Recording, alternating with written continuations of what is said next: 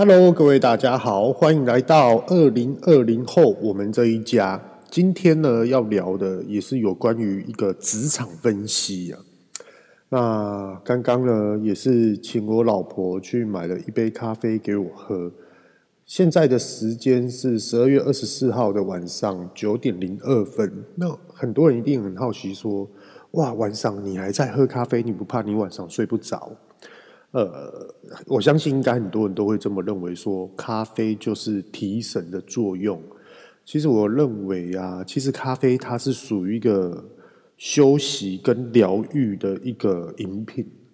怎么说呢？为什么要喝咖啡？早上起来我一定要喝一杯咖啡，感觉今天的工作比较充满了这种的活力。所以说它是提神吗？其实并不是，它是一个心灵上的一个慰藉吧。那每一个时段、每一个时间喝的咖啡，每一口这样子喝下去的感受都会不一样。不知道大家有没有这种感觉？它已经不是一个口感的，嗯，这种的品尝了，而是一种心灵上的有感而发的，就是说，诶，我想要现在喝一杯咖啡，会比较舒服一点。诶，我想要现在喝一杯咖啡呢，我觉得这样子头脑会比较思绪转得比较快。就是这样子的感觉，像之前有去跟一个呃，大家应该都知道的品皇咖啡。那品皇咖啡其实我们也是有一些的故事啊，那也是都会聊天。那有关于台南安品的老板啊，他就曾经说到一句话，我觉得这句话非常非常的中肯。他就说：“为什么你现在要喝咖啡？”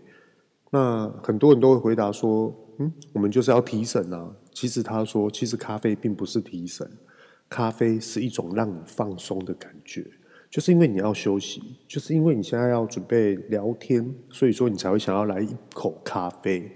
其实是这样的，我觉得这句话非常非常的很肯定。对，那今天要聊的话题的商业职场分析会是什么呢？就是，呃，今天晚上回到家的时候，看个开个开了一下 Google 的新闻。那看到了有些的韩国知名的一个化妆品的品牌呢，都纷纷的准备要离开台湾了。那也因为呢，好像有一些国家自己的品牌商的这些在地的国家都开始在放假，所以说有部分的代理商的部分呢，就是诶联络不到公司，所以说可能就是呃开始清仓啊，或是大特价这些等等的。那这个我是自己看到这个新闻是很有很有感觉，为什么会变成这样子呢？也许很多人都会认为说啊，好可惜哦，我都是用这种化妆品的品牌，很好用诶。可是为什么到最后会变成这样呢？那也有人可能也会认为说，嗯，怎么会这样呢？这应该是台湾有总代理开始来去布局台湾的市场啊，怎么会是突然说要撤场或是什么样之类的？那在这边呢、跟大家分享一下，就是说有关于现在时事上跟看到这一则新闻的感受。呃，我只是一个分享的一个方式来去说，就是因为国际上现在都是受到疫情的关系，所以说我们看台湾，诶，百货公司还可以进进出出。而我们的公共运输也都感觉很安全，那只不过说这几天就是有一个病例开始导入台湾，有影响到台湾这部分。那当然大家一定要注重卫生安全跟戴口罩的部分。那其实我们都还是有一个进进出出各县市都可以自由的活动，甚至于有很多人都可以出去外面郊游。对，这是我们身在于台湾的感受。呃，也许。不知道各位大家有没有在看国外的新闻？其实有些的城市都已经封锁了，就是譬如说，呃，我们是台湾，哦、可是台南你要进去台中，哦，你不能进去台中。那你进去了台中，而、你不能出来台中。其实有很多的国家，他们都已经开始变成是这样子的情况。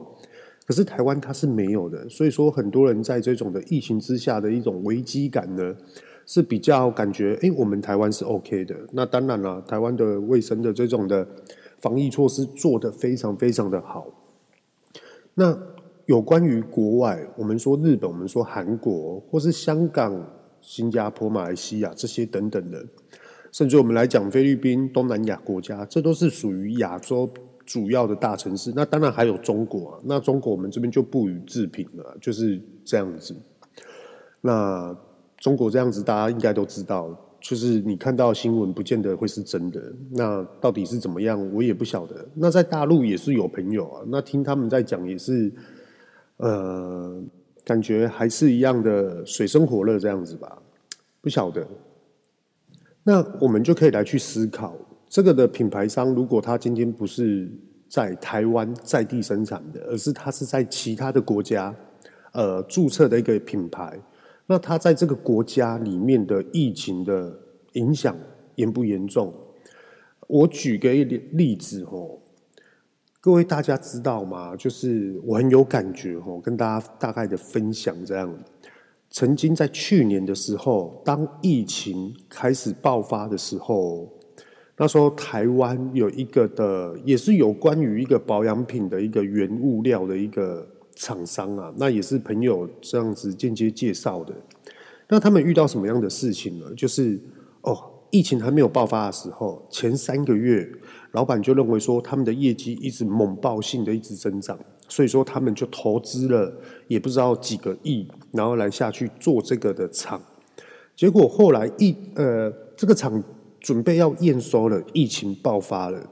可是要不要生产？一定要生产。要不要制造？一定要持续的制造。不好意思吼，咳嗽。那现在就话讲回来了，那时候他们就全部所有的员工变成怎么样？每天都在等原物料进来，准备实施加工。可是，在台湾疫情都感觉都还 OK，控制住。可是，在国外完全就是猛爆性的一直在扩张。所以说，在国外的原物料他们也没办法制作生产。导致于在台湾，他们这边一直在等原物料，他们要准备加工销售出去啊。可是没有原物料不能做，所以说每天每天每个月一直在烧钱。那烧到到最后，哦，大陆那边哦，还是说哪一个国家哦可以去做一个生产的，他们才可以持续的制作。所以说严重性的可怕性是在于这边。那我们就来看这个化妆品的故事，会不会也是这样子？呃。也许登记在其他国家的一个的品牌商，他们要制造生产，可是他们拿不到原物料，又或者是说当地的国家就开始限制员工的进出，甚至于很多员工都不能上班，或是不敢上班，这个的部分，所以说变成是不是呃自己的本身的品牌就开始呆账，或是状况开始不健康了，不健全了？那在台湾的这种的总代理或是代理。他们要准备布局这个的品牌的时候，是不是就会层层遇到许多的关卡？要货没有货，要资源也没有资源，要一个建设性的一个规划、长期规划、应急的规划、疫情中的策划的能力，完全感觉到品牌商完全不能的百分之百的去呃深耕的去了解跟深耕的去解决应变这个的时事的问题，所以说。我觉得会是台湾的部分吗？我是觉得比较少，我觉得会比较难，是判断于台湾的实施状况不好。我觉得这是比较低的一个几率。为什么会这么说？台湾的部分会比较低呢？是因为我们来去看一个品牌，它如果说经营的非常的健全、非常的健康，第一个布局的就是哦，他把这个的化妆品的模一样啊，譬如说。呃，粉底或是化妆水或是口红哦，那他们可能就会销售在一个比较大众化的通路上面，让很多的顾客去选购。所以说，诶，这个台湾的代理商有没有用心？是有的哦。好，OK，那我们再来看另外第二个，呃，他们还有布局在百货公司各大的百货公司的专柜来去做一个销售跟体验。甚至于还会请一些的呃，比如说媒体呀、啊、时事的新闻来去做行销，所以说这代表的台湾的代理总代理是非常非常的用心来看待这个的品牌。可是，当这个品牌在这个总代理的手下，到底会不会赚钱？这又是另外一回事。也许一开始有赚钱，也许到最后疫情来临之前开始在烧钱，烧到现在，我们也可以说半年就好。还是一年也好，那到底这个的忍耐性到底会在于哪里？这就不晓得。而今天会这样子去处理，也就是应该是双方也许有一个沟通的一个桥梁，诶，一个可以接受，一个不可以接受，又或者是说一个完全没有开出让人家给予谈判跟接不接受条件面的一个选择题。所以说，诶，是不是台湾就属于说好？OK，既然疫情这样的状况之下，你本商品本品牌的在地国家没有办法这样子来去实施应对的话，那我们就只好放手一搏，来去针对我们其他所代理进来的品牌，会不会是这样呢？是会的。台湾总代理也许他对这品牌，诶，我掏心掏肺的，然后在台湾一直布局，一直布局，也深耕的不错。对，我一直很努力的，很用心的去做这件事情。你的品牌商哦，例如说哦，我不看你的过程，我要看数字，我要看结果。那这个的台湾总代理也有啊，我们销售数字都是成长的啊，也都没有赤字啊。而且在亚洲区，也许在台湾上，哇，是一个非常还有前进发展的空间，还没有到紧绷的部分。所以说，台湾的总代理他是不是也认为说，好，OK，既然我们这么做了，条件面也都开了，那成绩也都做给你了，那你还是不能接受，那这样子就是我们的底线。那当然了，他们就会选择到底该怎么去，如何的去做后续的一个作为，这可以分析给大家听。那也许有很多的 Podcast 的听众们呢，会认为说，诶，那现在是不是我可以自己自创化妆品的品牌，直接进场了呢？那有关于这一类啊，其实也可以大概的分享给大家听一下，说这个职场到底怎么去判断？呃，你可以进场是没有错。首先，先跟大家聊一下哦，有关于美妆的这个部分，台湾有很多很厉害的呃代工商或是生产商，他们是专门在帮人家 OEM 这一类的品牌。那你说原物料到后来包装到成品，这些都是有，而且台湾是算蛮有名的哦。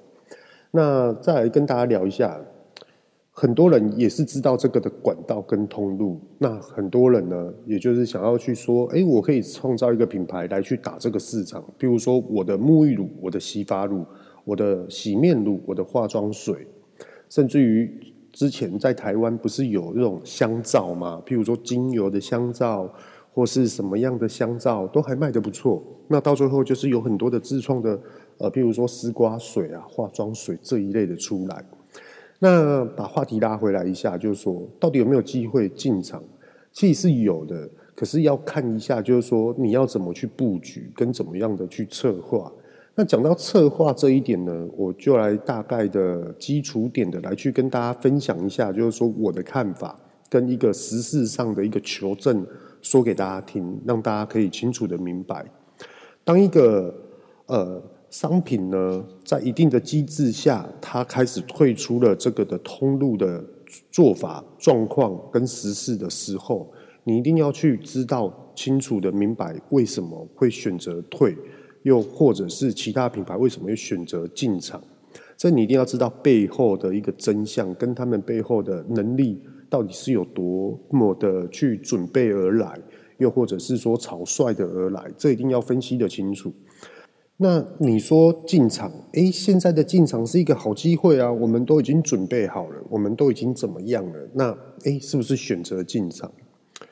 其实是我觉得你有策划好，你有心理准备，你都可以撤场。可是呢，我在这边有有一个想法，想要分享给大家听。也就是说，我们有时候都会说，而我们去看看市场怎么样，而我们去看看哪一个层面的环境怎么样，人家卖的价钱是多少，人家的包装怎么包，人家的功能性是什么？OK，很多种，百百种。那到底你的商品要怎么去独特出来，这又是另外一回事哦。可不可以让人家接受，又是另外一回事。价钱让不让人家可以愿意掏钱出来给你买单，又是另外一门学问。OK，层层关卡。那我现在就举个一个最简单、最简单的，到底怎么样去分析这个的事情，这个的职场。呃，我们来讲一个世贸展，有美妆展也好，化妆品展也好，还是什么样的有关于美妆的这个部分。每每年的台北世贸都会有展览，那喜欢漂亮爱美的女孩子呢，都会去，哎，譬如说看一个展览，整个活动，或是来去购买一个抢便宜，OK，这都对的。那各位大家有没有注意到一件事情？首先呢，就是化妆品、美妆品每年的柜位一直不断的在增加，不知道各位有没有发觉到？每年都会有新的品牌出现，每年都有其他的国家的一个呃台湾的总代理都会引进新的品牌进来，然后来去在这个地方呢跟大家做一个初次的见面，又或者是做一个行销广告的一个活动宣传。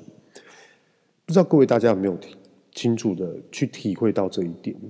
可是呢，各位大家有没有发觉到有关于化妆美容的电子产品，譬如说。我今天这个电子产品呢，是专门在吸痘痘的，是专门在吸粉刺的。诶，我这个雾化机呢，是你把这个的嗯化妆水倒进去，然后它会起雾，然后你的脸就靠过去，然后它就开始整你的脸，让你的毛细孔呢可以去吸收到这种的养分，来去做一个保养。又或者是说，呃，身体呢，你可以吃这个胶囊，然后可以让你的真的什么。脸啊，恢复几岁这种等等的，有关于这一类的商品是完全都没有去增加它的柜位。我们来举个例子，我们用三年的时间来去做一个市场分析。第一年呢，比如说我们来去台北世贸，我们去三楼往下看，你会发觉到哦，譬如说这一区就是化妆品的品牌的一个展区。那这一区呢，可能就是电子产品的展区，化妆品的电子产品。那另外一区呢，哦，这个就是美妆美容的一个教学课程的一个展区。好，就大概是这样。那大家就可以下去逛。可是第二年，各位大家有没有发觉到？诶，原本在 3C 用品，诶，应该这这么说啊，电子化妆用品的展区呢，诶，移到旁边了。那原本的位置又变增加化妆品的一个展柜，所以说化妆品它的位置是不断的增加，到了第三年甚至于是一片了，也就是说是第一年的三倍。所以说我们来去看哦，诶，第一年只有这个一小小的区域，第二年哇变成两个小小的区域加起来了，第三年哇变成一片了。可是我们来去看一下。电子化妆用品的柜位有增加吗？是没有增加的，而且美容的教学课程或是美发的教学课程的这种的柜位有增加吗？也是没有增加的。那我们来去分析一件事情，也就是说，诶，那这代表就是化妆品是不是哇？台湾的市场接受度非常的活跃，然后很多。人都需要，所以说呢，这种的柜位是不是一直在扩，一直在展店？会不会是这样子？也许是对。可是我们来去分析另外一件事情：如果说今天化妆品是台湾目前所需要的，所以说柜位一直在涨，那请问一下，美容的教学课程或是美发的教学课程，它有市场不好吗？它有消费者不接受吗？也代表它市场不好，所以没有增加柜位吗？又或者是说，呃，我们化妆品的电子产品，它是真的在台湾卖不好，或是不让台湾人接受，所以说它的柜位就只有这样吗？其实并不是哦。电子产品的化妆用品是年度每年一直在增加。甚至于教学课程的美容、美发、美妆也一直不断的在增加，甚至于美甲都出现了。那请问，在这个环节之下，为什么他们的柜位没有增加，反而是化妆品的一直在增加？为什么会这样呢？分析给大家听，因为化妆品的商品好打通路。各位大家知道吗？所谓的通路条件，就是你的保存期限跟你的售价。跟你愿意给你的通路商的抽成的趴数大概是多少？还有就是要看你的手头上的现金周转能力强不强。如果说在这个条件面之下，你都是 OK 的，那当然啦、啊，化妆品大家都狂冲。所以说，我们可以去看有一些的呃呃超市，又或者是专卖店、医药的专卖店，哇，你只要一看化妆品，百百种，一整排一条，全部都让你选不完，到最后你就是认为品牌，或者是功能，或者是价钱来去选择你现在目前所需要的，甚至于很多人去看的化妆水，或是美妆，或是口红，都会想说：诶，那我这次买这一支回来试看看，看好不好用，都会是这样的情况下。对啊，所以说化妆品它就是因为好打通路，好上通路的这种的层面。那我们来去看，就是因为这样子，所以说大家在扩这个的世贸的柜位。这样大家认同吧？那我们现在来看哦，电子的美妆或是保养用品这种的部分，为什么没有增加柜位呢？因为他们保留了市场的价值。这种的东西一定是贵的，贵的东西它拿去一般的通路上卖是跑不动的。可是它这种的价值，它放在一个譬如说专卖店或是一个呃。美容整形的专卖呃的这种医美诊所上去卖，一定卖得很好，甚至于百货通路，甚至于一些的嗯主要的一个活动刊场，他们下去来销售，一定都卖到下下叫。所以说这两者来去比较，到底哪一个是优势？各有各的观点哦，各有各的一种概念。那我现在再来聊一个哦，我觉得会更有感觉啊，电子用的脸部保养品。那它这个部分，我们来去跟美容教学，或是美甲教学，或是美发教学的这种的柜位来比，到底哪一个是市场的优势性？一定是教学。而我教你怎么美甲，我教你怎样保养脸部，我教你怎么化妆，这一种的柜位，它是每年都没有增加的，它永远进场的就是这几间。可是呢，他们布局出去的。店数一直不断的在增加，而且是越来越厉害，越来越专业。表示为表示什么呢？他们不乱扩，他们要的是专业技术跟他们的品牌的一个价值性。我相信这一定是技术带动他们的品牌核心价值，还有人员的服务，还有一些可以给客人的一个感受的部分。我们来去看一下小小的一间店，饰品的一间店。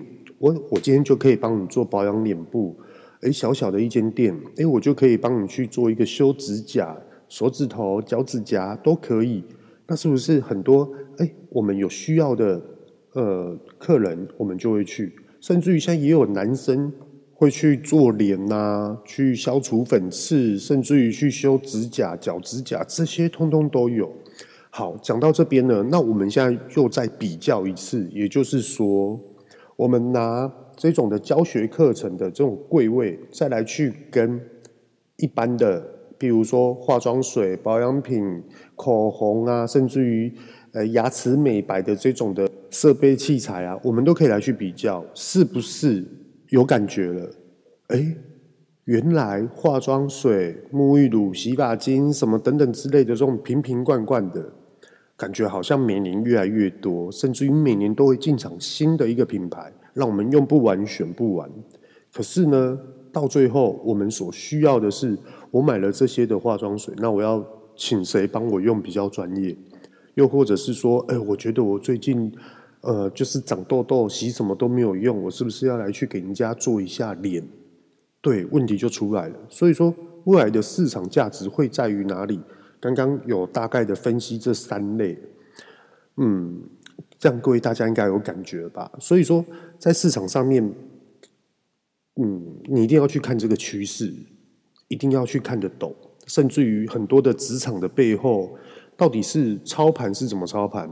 呃，譬如说品牌竞争是不是有去被人家呃老品牌哦，原来他已经得到一些顾客的一个认同了。那如果说你要再次就进场，那你要怎么去让很多的顾客来去认同你这个新品牌？这是一个关键。对，就像嗯，再举一个例子来讲，曾经呢，有人要呃，我帮他做一个机油的行销，在三年前的时候，那刚好也在三年前的时候呢，也有人说，你可不可以帮我做一个沐浴乳跟洗发乳、洗面乳的一个品牌，新的品牌来去做一个行销。那其实不瞒大家说，吼，大家都知道说这个有很大的一个空间可以去翻身，可以去赚钱。那到底怎么样的进场，这才是一个最重要的一个方向。那当然啦，话说回来，想要创业，大家都会有一种梦想跟一种冲劲的想法。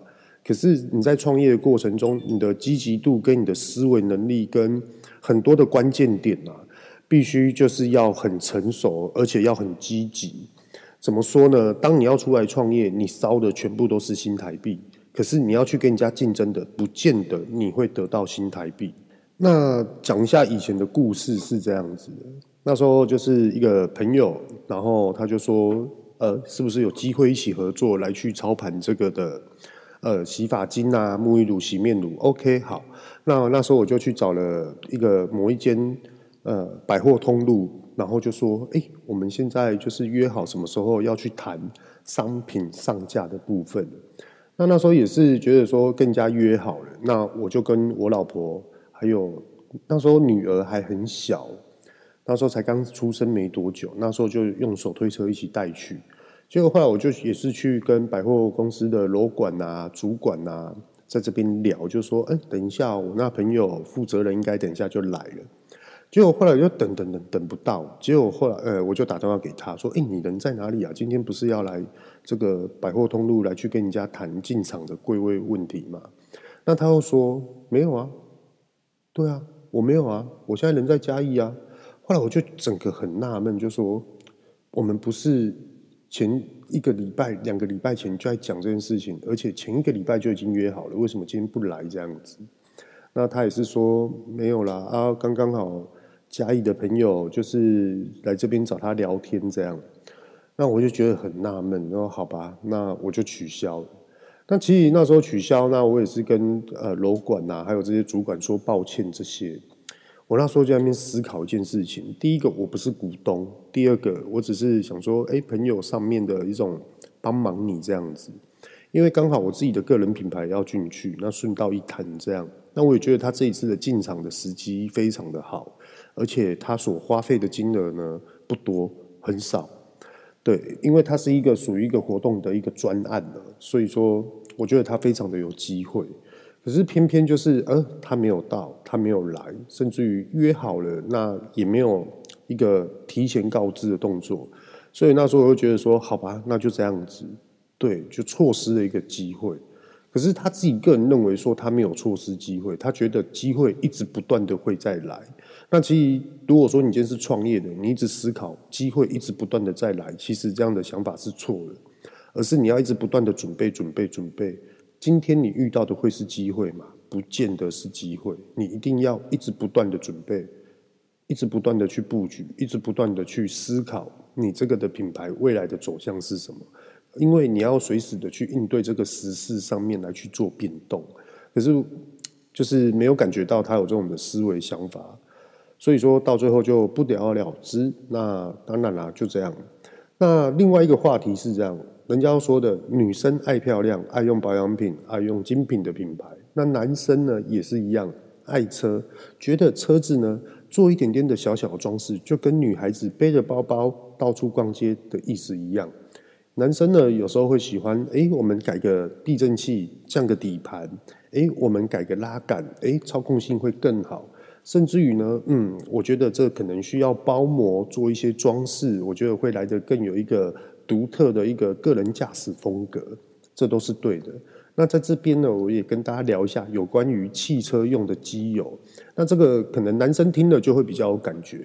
曾经呢，也是有人要找我去做这个机油，那这机油也是蛮厉害的哦，他也得到了很多认证，B N W、福斯。那各位大家知道，你福斯认证的机油，包含的就奥迪或是一些等等之类福斯旗下的一个汽车品牌呢，通通都有一个认证的一个 mark 跟一个叙述。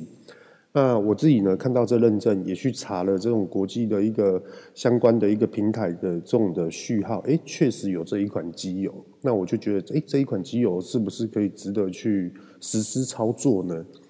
那一样哦。我也用了差不多半年的时间，都用这一款机油，觉得真的不错。那那时候也是一直在思考，对我们今天要来去操作这一支机油，第一个就是要有销售量，量一定要出去。那这个量到底要怎么出去呢？我们是不是要先把通路打开，再来去做行销？行销打开了之后，再扩通路，再第二次行销。那这样子不断的一直去循环。那甚至于呢，我们不能因为卖机油而机油，我们一定要一个诶。例如说，要有独特的一个方式来去宣导说，这一支机油你加了之后，并不只让你的车子有利或是省油，甚至于你要让人家感觉到信任这一支机油，这才是一个品牌主要行销的核心价值。那时候我的想法就是这样。那当然啦，我知道这个的布局是很广，而且是每一个人都想要的目标。所谓的细项跟实施操作又是在于哪里呢？这又是另外一个。话题了，这又是另外一个技术跟一个面对时事上的应变能力。那为什么后来那时候我撤场了？那时候撤场的原因是因为那通路是有打开的，而且是一步一步的慢慢去追。然后这些的人脉呢，也都有留着，完全没有说哦，我今天撤场我不做了，就是得罪到别人，没有，完全没有。是为了什么呢？就是我们的这个品牌。这种的机油真的有这么贵吗？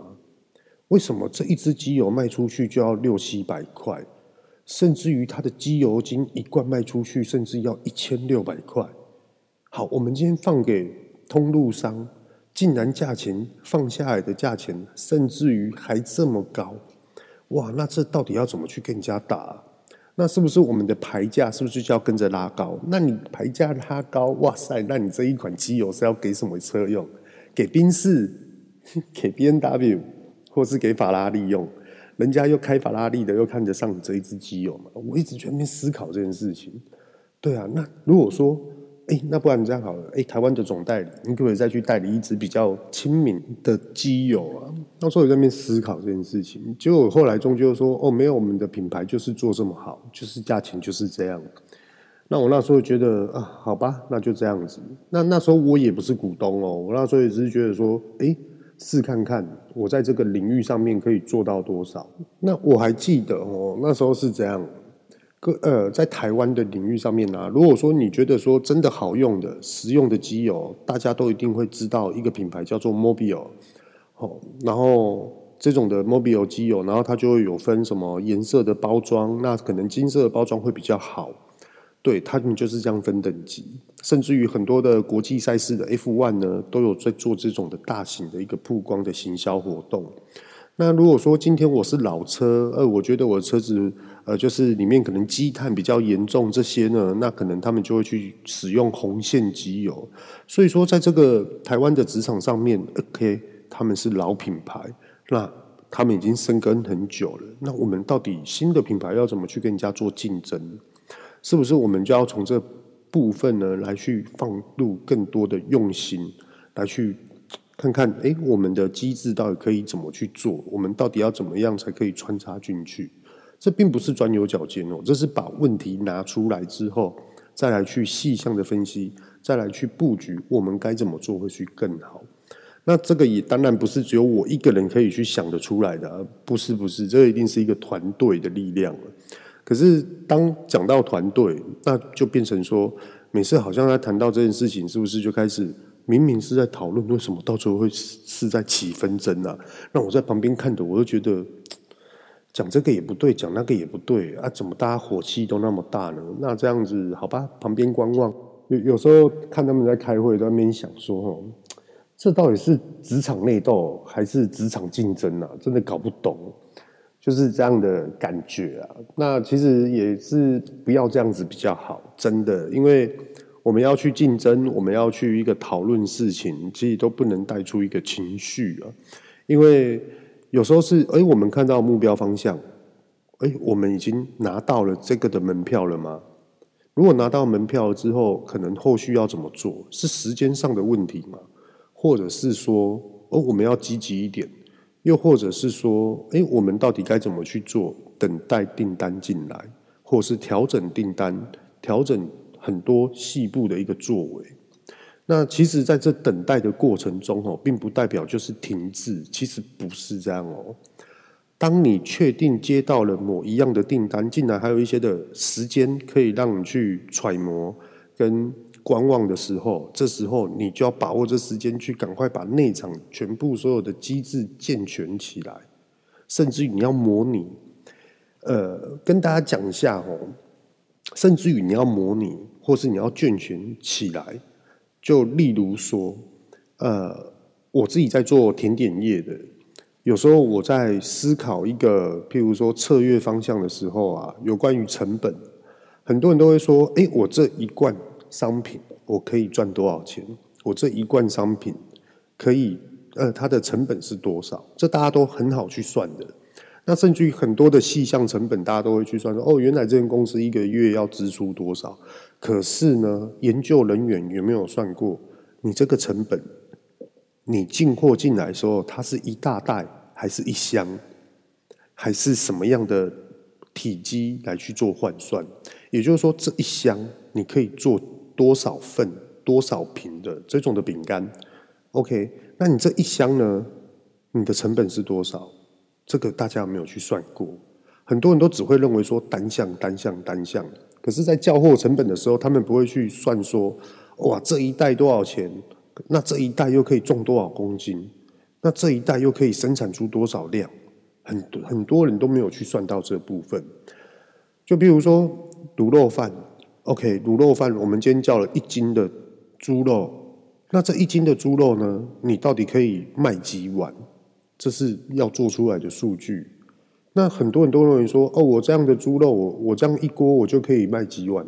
可是并不是哦，有时候要去再去转换思考一下很多的策略点啊，譬如说一加一等于二，一加三等于四，可是大家都知道，可是你有没有算过二加三又等于多少？是不是等于七？那你要达达达到七的时候，你的数字排列真的要一加一等于二吗？或是二加二等于四？然后还是一加二等于三，这样子慢慢加加加加到到最后会超过七，有很多种方法，所以说很多的排列的顺序，我们都可以去先思考起来，写起来，然后到最后再去回溯，哎，当下哪一个条件面比较适合我们来去做这个的运算？我觉得这是非常非常重要的，不知道各位大家听得懂还听不懂？就例如，呃，我再举一个最详细的一个例子，就例如说，假设我今天呢。我卖了，我卖一盒笔，原子笔，这一这一盒里面有十支原子笔，那我这一盒呢，我可能就要卖一百块，那一支原子笔就是成本十块钱。当人家要去跟你谈的时候，人家就会认为说，哦，你可不可以再降价？你可不可以再怎么样？那我们现在就可以来算啊，因为我们一定要一盒这样十支卖给别人嘛。如果说是一大箱呢？对，如果你一大箱，你的成你一支可能卖八块钱，那你这一大箱是不是人家愿意接受？有时候要去策划思考一下。我现在讲的这个一大箱跟一小盒，这只是一个举例哦，大家一定要去动动头脑，就是说你现在的目前状况，呃，你计算的方式是不是还可以再更多元化？而且这多元化的这种的。细算下来是有助于你可以去冲量，又或者是你可以锁住你的核心的获利。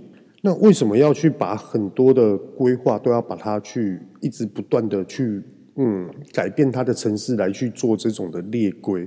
是因为我觉得现在的市场因为疫情的关系非常的不稳定，而且是我们来分析一件事情哦，如果台湾平平的。不受疫情影响，OK，大家差不多都可以去估算到今年过完年之后的成绩。那如果说它浮动是有的，哇，那是不是大家就要开始来去做一些变化，跟一些巧思来去做一些应对？这是一定要有的哦。而且这个是非常大的一个难题。所以说，现在的职场是不是就有点像是我们要先去想好很多的对应的措施，对应呃写下来了，然后思考。完了之后，可以马上的去变动、跟规划、跟细算。诶，我曾经想过什么样的策划，是不是现在可以拿来用？所以说要一直很不断的活用。可是很多的核心的价值和很多的核心的理念是不变的。OK，那今天呢就跟大家分享到这边，这是我的一些的职场的生活经验，那分享给大家。这里是二零二零我们这一家，我是玉道贤，各位拜拜。